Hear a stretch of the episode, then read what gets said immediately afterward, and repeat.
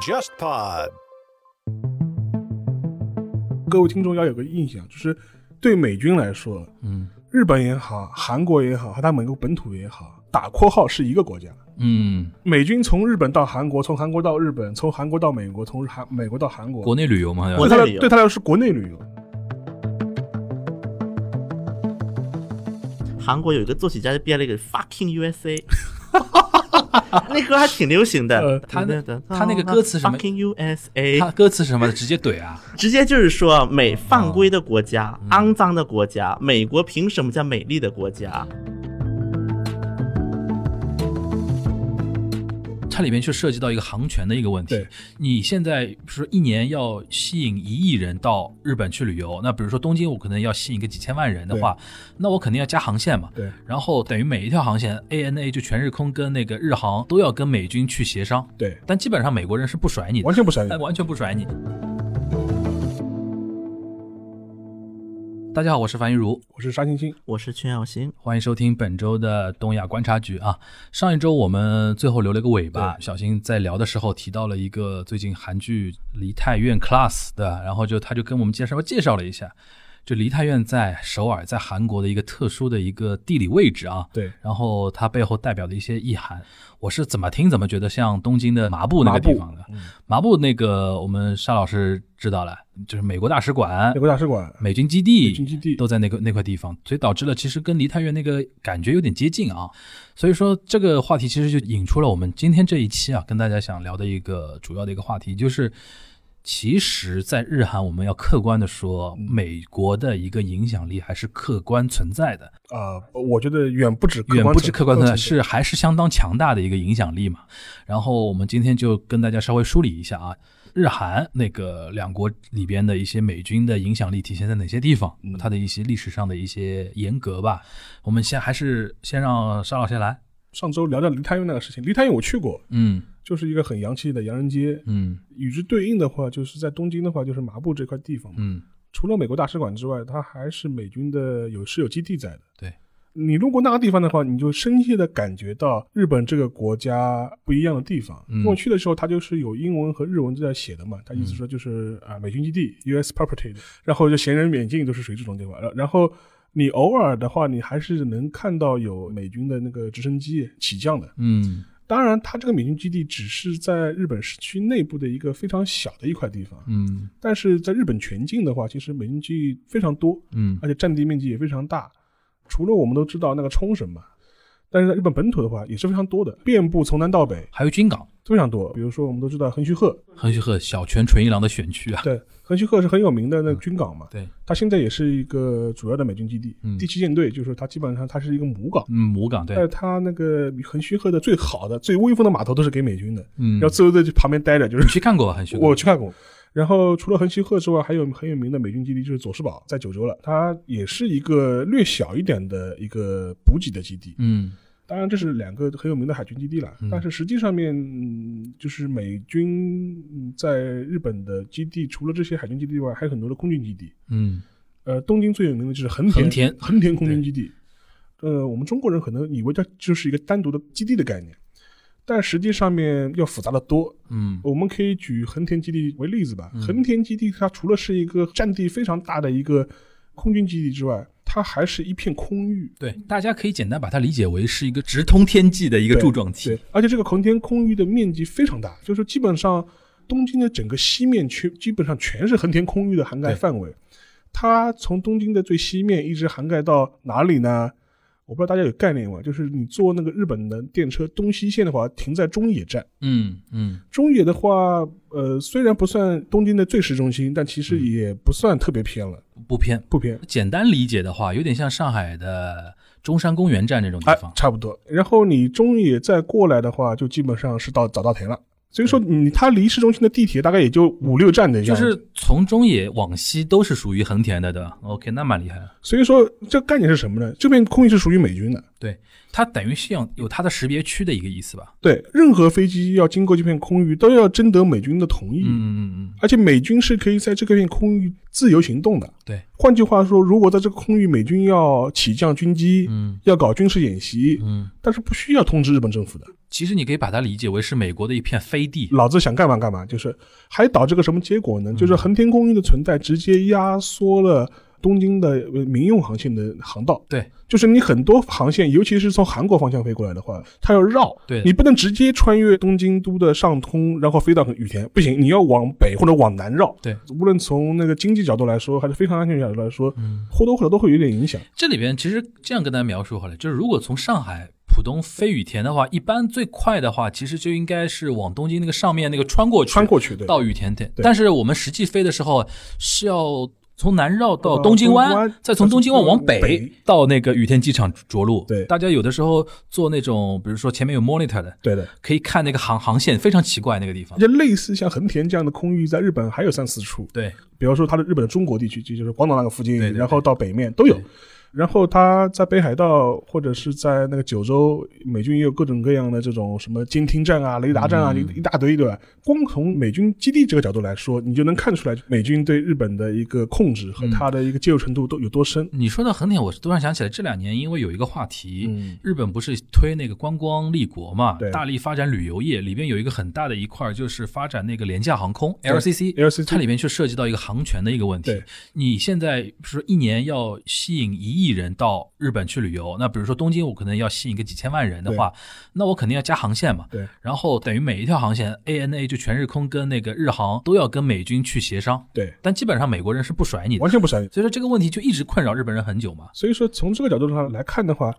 日本这个国家的定位，嗯，很难说它还是一个独立国家，独立国家。就很难说是。某种程度上来说，它还是处在一个被美军占领的状态。对，当然，这个政治上面的话题我们待会儿可以再讲了。嗯，但是，即便从军事上面或者是主权上面，你就能看出来了。因为安全都掌握在别人手里的话，就何来独立嘛？像像韩国也是嘛，韩国据我所知，到现在它那个军事指挥权还是属于美军的。这对吧战时军事指挥权，就打起来的话，这个小心可以，对这个小心可以讲。哎，你刚才说到这个了，我突然想起了一段陈凡，就是我零六年嗯第一次去日本，就当时去留学嘛，嗯第一次去的时候，我是走的是从上海飞到那个成田机场成。田机场，成田机场，然后我坐的是机场大巴，大巴，对，我印象很深，就第一天就给我的一个震撼，就是有一个美军的吉普车，嗯，然后上面就是非常美国的一个景象，就是一个美军的一个大兵大兵穿着个军装，然后戴了个墨镜，墨镜对单手拿着一个方向盘在开，然后边上一个妹子搂 着，然后在那个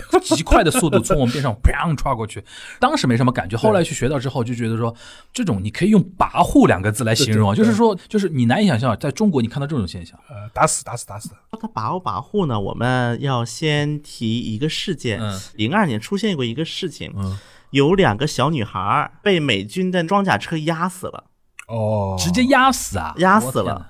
然后装装甲车就是对类似于坦克那种，对对，对对对，天哪，在哪里啊？朝韩离边境比较近的扬州，当时也是驻韩美军基地附近，嗯然后被压死的。然后那个时候呢，韩国就我应该很多人看韩国游行都知道一个形象啊，举这个蜡烛这个形象嘛。嗯对韩国的烛光游行这个文化最早就是出现在这次游行上，呃，事故之后有什么结果呢？后来就是美军道歉呐，肇事者也没什么，肇事者后来惩罚了呀，怎么惩罚了？按美军的军法走的。那个时候还有一件事情，嗯那个时候是盐湖城冬奥会，好像是之前，哦当时美国的一个运动员，嗯就是在那个短道速滑上，对于韩国的运动员就是犯规，当时还那个庄渊哦嗯说自己什么都没干，然后这两件事情加在一起，就是点燃了韩国当时的反美情绪啊。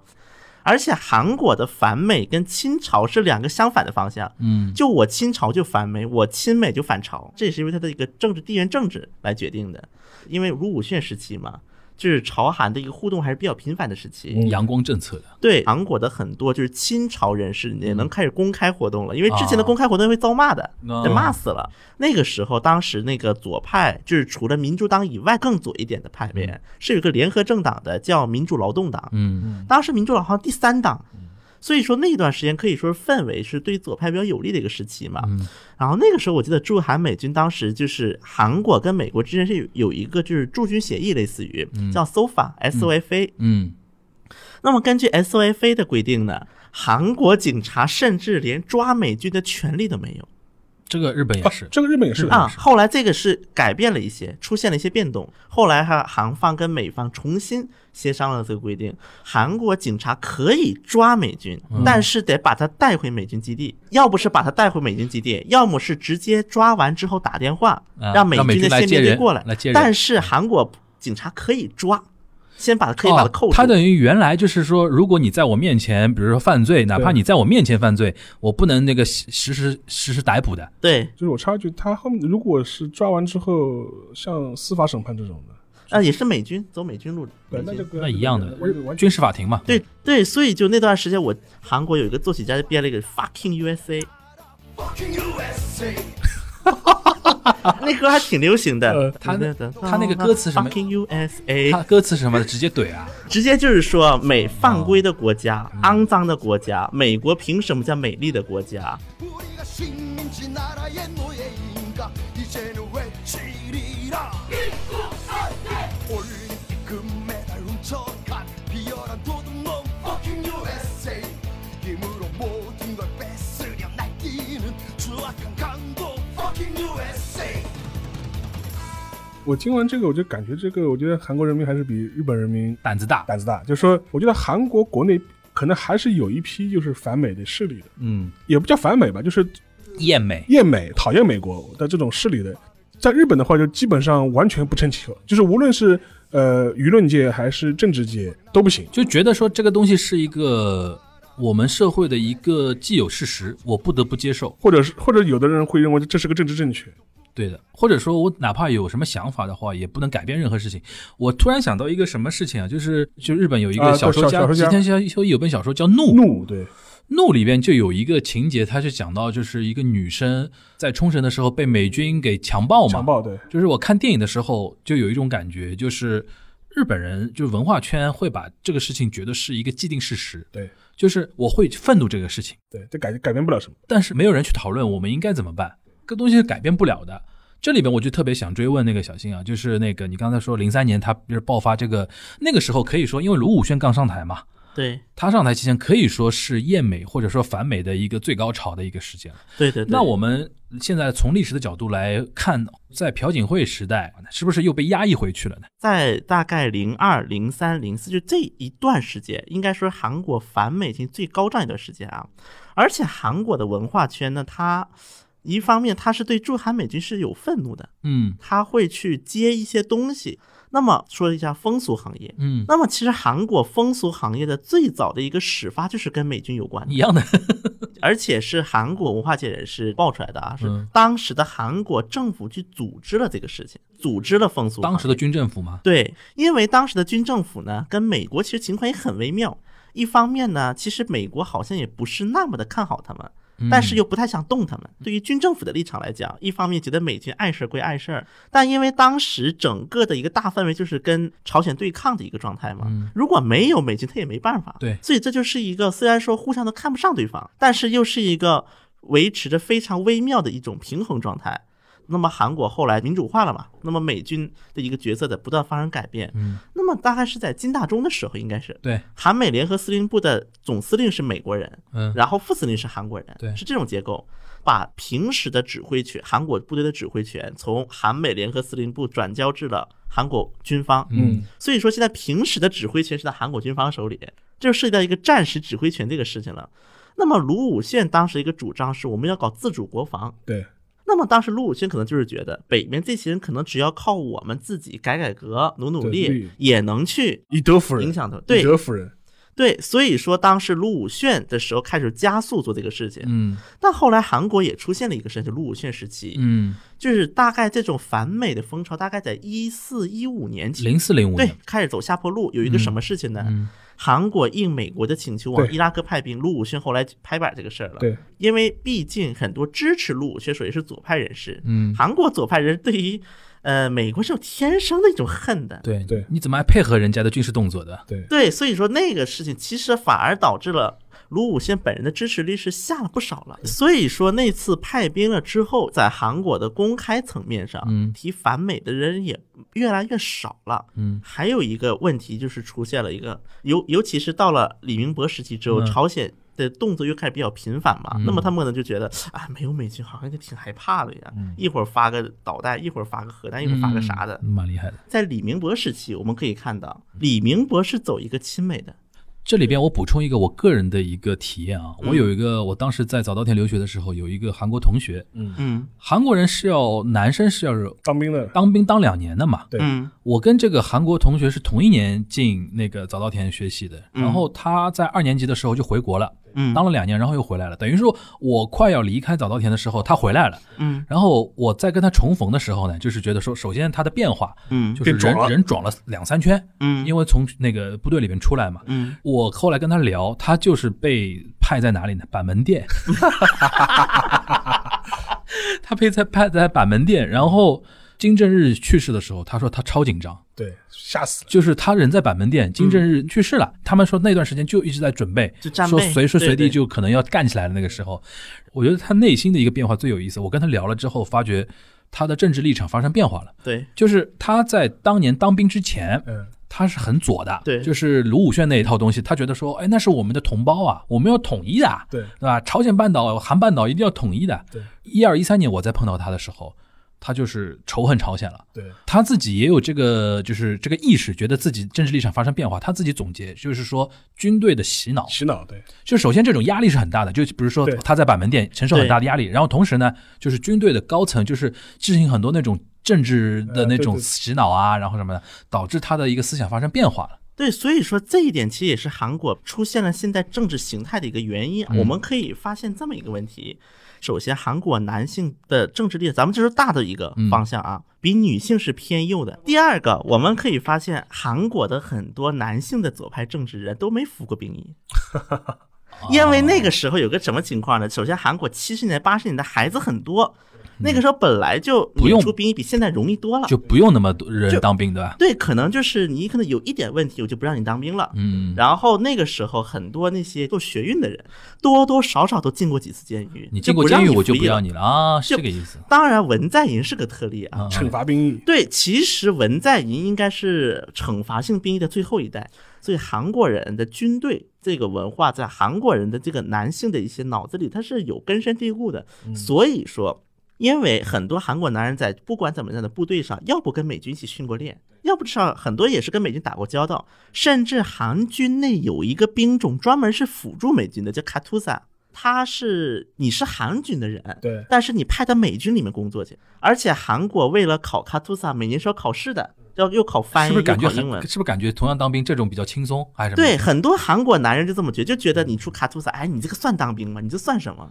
所以这个呢，我觉得也蛮有意思的，就是在日本的话，因为日本人没有所谓兵役制度嘛，他都是那个征兵的嘛。对所以说，韩国人首先对美国就熟悉，对总比你的朝鲜军熟悉。毕竟你熟悉的话，你没有办法，你肯定会亲近他嘛。兵役制的区别跟整个导致了整个美军在社会的观感的确是是会会有，你像日本人很多人连自卫队他都不愿意提起的。对，说老实话，我在日本待那么多年啊，美国你不是有意识的去发掘的话，其实他的那个美军的存在感没有那么强烈。那这个就是比较妙的地方，就是因为韩国的话，它毕竟有一个现实的跟北方的一个军事上的对峙，对对对而且它大量的男性又是要参军的，对的，所以你去首尔的话，就会有感觉，就是军队离你很近。对因为你在首尔车站上、地铁上就可以看到军人。对就下班的时候，或者是什么去当兵了，然后穿了个穿了个军装。日本基本看不到的。对，就是韩国人，无论是好的方向、坏的方向，对跟军人是很熟悉的，因为可能比如说自己家儿子、自己兄弟姐妹他，全民当兵就没办法。这可能就是嗯当兵军人，这是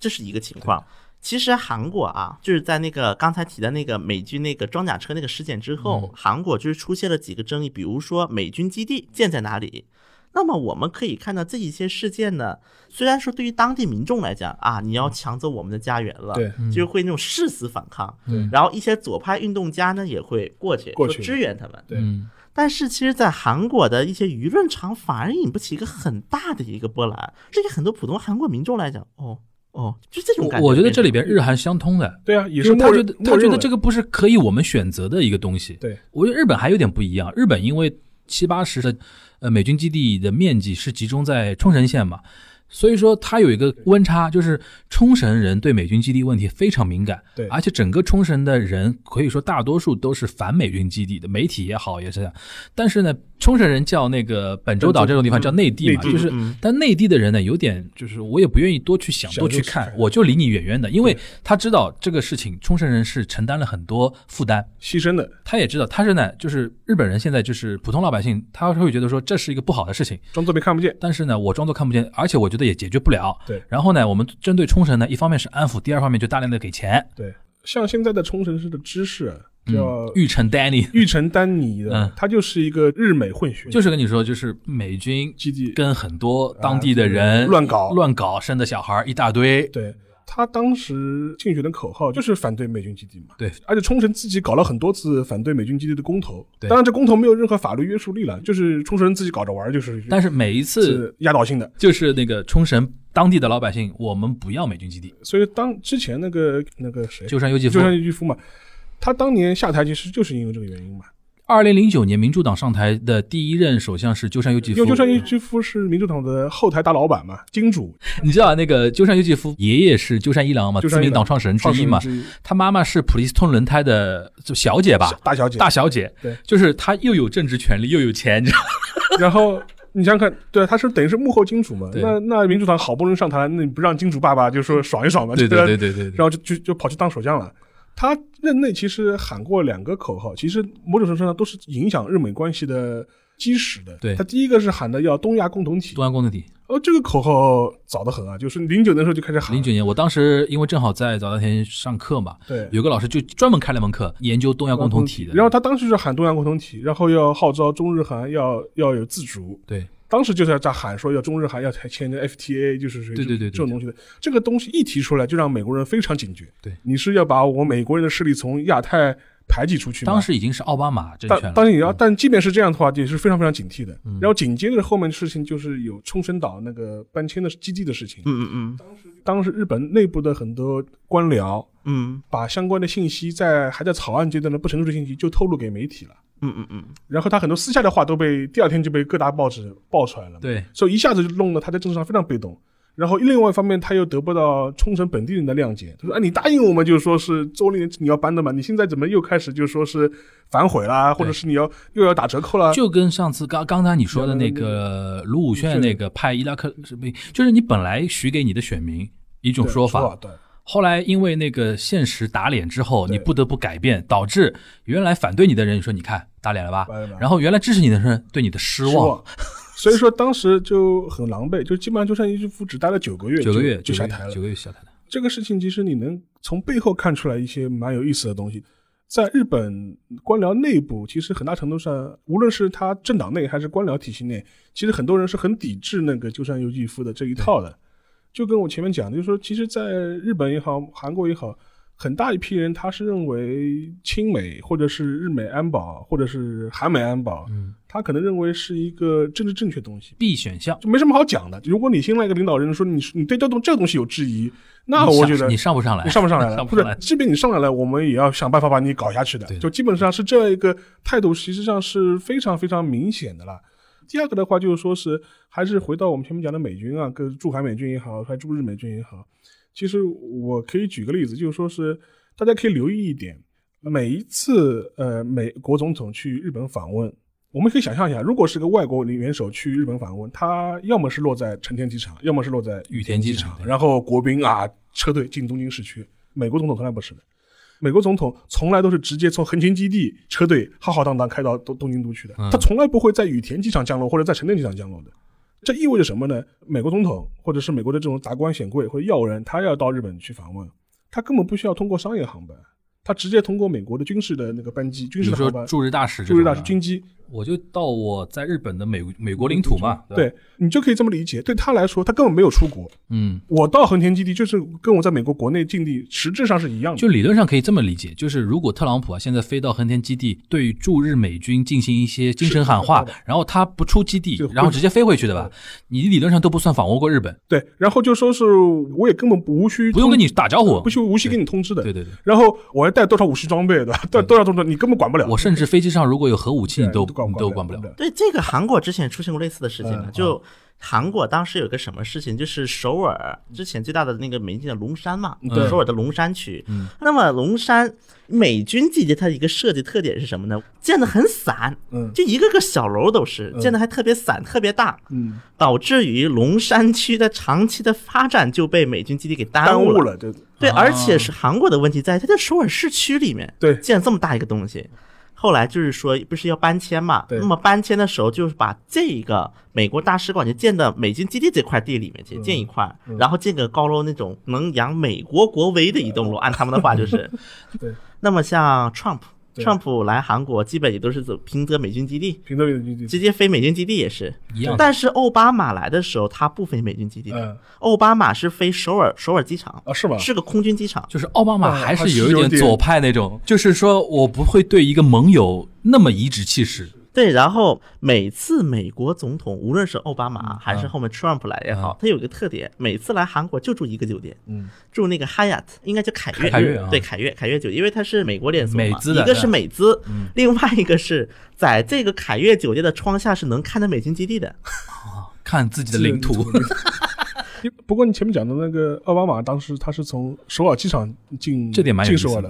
啊，这个我想到当年那个奥巴马访呃访访日的日事的时候，也被很多美国的红脖子骂，说向天皇向天皇鞠躬，对，其实那个有点有点误会，对因为日本天皇很矮嘛，对奥巴马人很高嘛，对，就是日本天皇手举起呃，就伸出来之后，奥巴马有点那个什么意思？我就去下去握你的手手的那个意思对，但是被就导拍出来的感被觉，拍出来那个感觉像那个鞠躬嘛。对，然后还被人骂，他说你堂堂美国总统，哎所以说，但是那个事情啊，其实给我一种感觉，就是我当时有点小震惊，对就是原来美国内部对于美国总统跟同盟国的一个关系互动关系，其实还是有些很多人很在意的。就还是一副俯视你们的，对的，小新，我比较好奇啊，就是我突然想到，除了美军之外啊，嗯，领导人的互动其实很有讲究嘛。对，嗯，就是日美也好，韩美领导人的最高领导人的互动，我先举日本的一个例子啊，嗯就比如说八十年代中曾跟康弘跟里根的关系非常好，对嗯然后现在虽然特朗普这个人吧，就是有点神经病兮兮的吧，对吧？但是我们用我们沙老师经典的话术经常说的嘛，就是我们安倍首相相忍为国嘛，舔你舔的特别舒 服嘛，那但那种感觉但。问题是，就是安倍希望让大家觉得他跟特朗普关系很好，但但其实不是嘛但，其实特朗普根本没把他你当回事，对，就是韩国有没有类似情况？比如说哪任总统跟当时的美国总统关系特的别好互动关系特别好的？啊，那么这一点呢，我可以举几个例子啊，一个就是李明博跟美国总统的关系，李明博嘛，就是跟前期小布什，后期是奥巴马。对，小布什他当时特意写了个自传嘛，嗯说就是他跟李明博的关系有多好。哎 然后后来韩国也出过这个照片嘛，就是嗯那个李明博替小布什开那个高尔夫球场，不是有啊，那开个车，啊，小小电车嘛？小电车李明博开小电车，哎安倍开了，日本也是高尔夫外对交，对，哎这是一个那当时那种韩国国内的那个舆论氛围是怎么样？是说我们的总统跟美国总统关系那么好，我们觉得是很光荣的一件事情，还是说你看你看你看那种狗一样的样子？嗯还是 因为那个时候韩国有个什么事情的疯牛病，就是进口美国牛肉出了风波，嗯又是一堆人烛光游行那个时候，对所以肯定那个时候是遭骂的，骂死了都快。哦，但是很多韩国人自己都忽略了一个问对题，嗯其实除了像李明博这种风格之外，嗯，韩国真有一个总统，啊不仅是亲美，还欠了美国人情，但韩国人自己都意识不到这个问题。金大中，其实对对金大中是对对欠了美国人情的对怎。么说？当年金大中就是在那个朴正熙时期被绑架嘛被绑在日本被绑架啊在。日哦本被绑到被绑被那个被南南山的部长们绑走了，啊，然后后来是美国当时发现了这个情况嘛，对然后就是警告了，七十年代，他其实他是七十年代， 70年代啊，然那后就是冷战时候的，对，然后警告了总统，对嗯说你你不允许你把金大中怎么办？而且当时日本人就非常丢脸，在东京绑走，我们不知道，这个戈恩都逃得走，我都能潜入自民党党部，你想想看。 现在我觉得时间久了之后，听我们节目多了之后，很多人会觉得说日本这个真的真的是外紧内松，对对吧？安保是个屁的，所以说我们可以看那个韩国的当时的外交政策啊，其实金大中时期的韩国的外交政策，一方面他跟朝鲜寻求那个阳光政策和解，但是金大中从来没有谋求过跟美国剥离关系。嗯嗯其实到后来跟美国逐步有点要剥离关系的一个倾向是卢武铉时期了。嗯，嗯，对，然后在李明博时期呢又，掰就回来了前期又掰回来前期其实没摆回来，还没完全。尤其是美国疯牛病风波，对又美国牛进口，又游行怎么样的，朴槿惠其实还有影响的。朴槿惠跟美国关系怎么样？朴槿惠就比较好玩的一个问题是什么呢？朴槿惠她最早是走亲华路线的，对应该大家都这个知我道们。都知道萨德嘛，因为萨德这个转折点嘛，就之前对，那么当时很多美国人，据我听说嗯的，对于朴槿惠偏不知道她是到底什么倾向，那不是搞不懂他我们我们很早就是一期节目就讲过了嘛，就是朴槿惠同志就是说清华不彻底，清美不及时，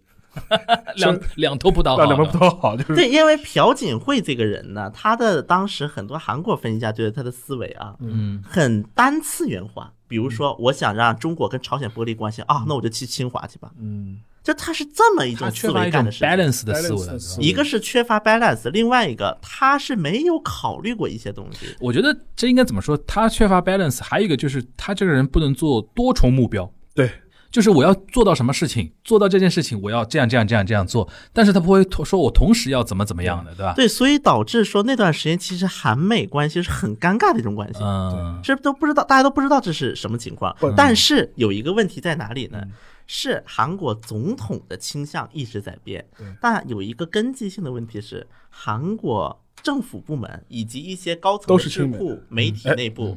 都是被清美派占领，American 的。 School，对这个还是占一个很大的一个主流的。我，我觉得呢，这个卖个关子，这个是我们可以下一期聊，